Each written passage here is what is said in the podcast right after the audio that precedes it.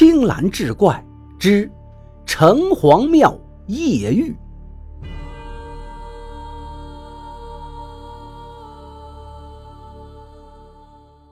孙驼子当下就去屋里取了银子，交给李大栓。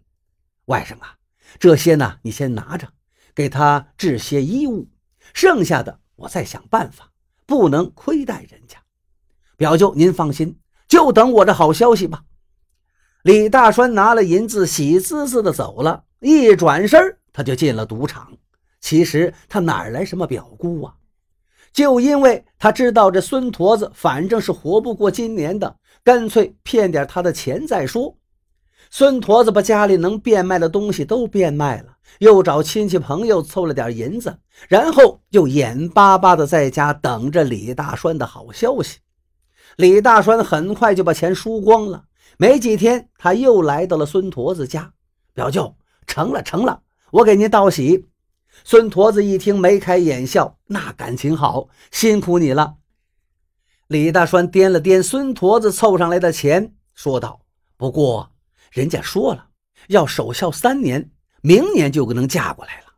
到时候我们就等着吃您的喜酒了。”啊，那也好，那也好。孙驼子眉开眼笑，连连点头。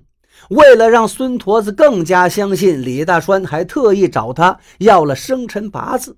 说是女方要请人合一下，挑个好日子。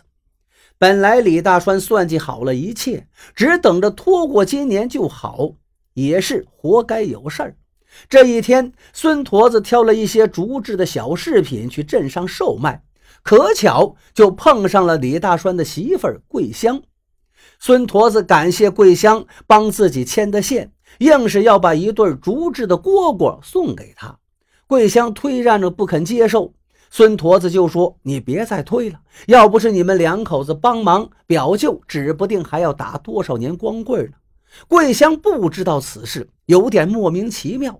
孙驼子又问他最近有没有回过娘家，表姑近况如何。桂香不明就里，支支吾吾回答不出个所以然来。饶是孙驼子再老实，也不禁起了疑心。孙驼子走了三十多里地，去了桂香娘家柳河乡，一打听才明白自己被李大栓给骗了。花开两朵，各表一枝。咱们接着说这一头。李大栓听说孙驼子要请自己喝酒，心里高兴，一路上哼着小曲就来了。一进门就见孙驼子虎着脸坐在那儿。你小子好大胆呐！表舅的钱你也敢骗？李大栓强作镇定：“表舅，您这哪来的话？您一定是误会了。那头日子都快选好了，您就等着当新郎官吧。当新郎官，我都去过柳河乡了。你个兔崽子，还敢骗我！”孙驼子气得浑身发抖。李大栓一见苗头不对，起身想走，孙驼子死死拖住他：“你还我银子来！”那钱呢，早都被李大栓给输光了，拿什么还人家？奈何孙驼子手劲儿奇大，拖住他不松手。你不还我银子，我就拉你去见官。李大栓一看挣不脱，又急又气，一时也是口不择言。你快松手，银子又带不到地下去，大不了来年我给你烧个纸人儿。孙驼子一听更来气了：“你这是什么混账屁话！”抡起巴掌就给了他一个大耳贴子，打得李大栓是眼冒金星。他一时气涌上头，一使劲把孙驼子一推，孙驼子刚劈过竹片的灭刀，恰好就在旁边。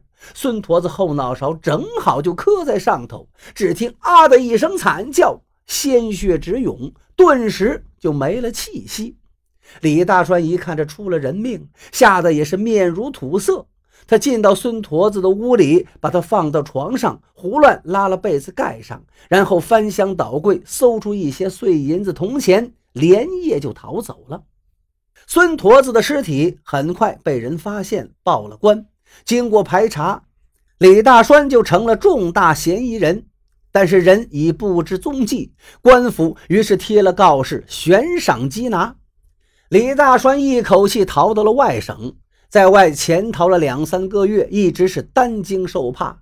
那点碎银子也很快就花个精光，沦落成了一个叫花子。这一天，李大栓捡了一个醉鬼没喝完的半瓶酒，就着讨来的剩饭剩菜喝了个精光。可是也就这半瓶酒，喝壮了李大栓的胆儿，竟然和一个叫花子为了争地盘打了起来。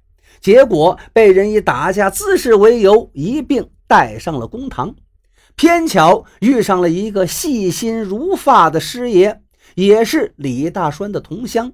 居然就从李大栓的口音里听出了端倪，最终认出了眼前这个满嘴喷着酒气的叫花子就是在逃的杀人犯。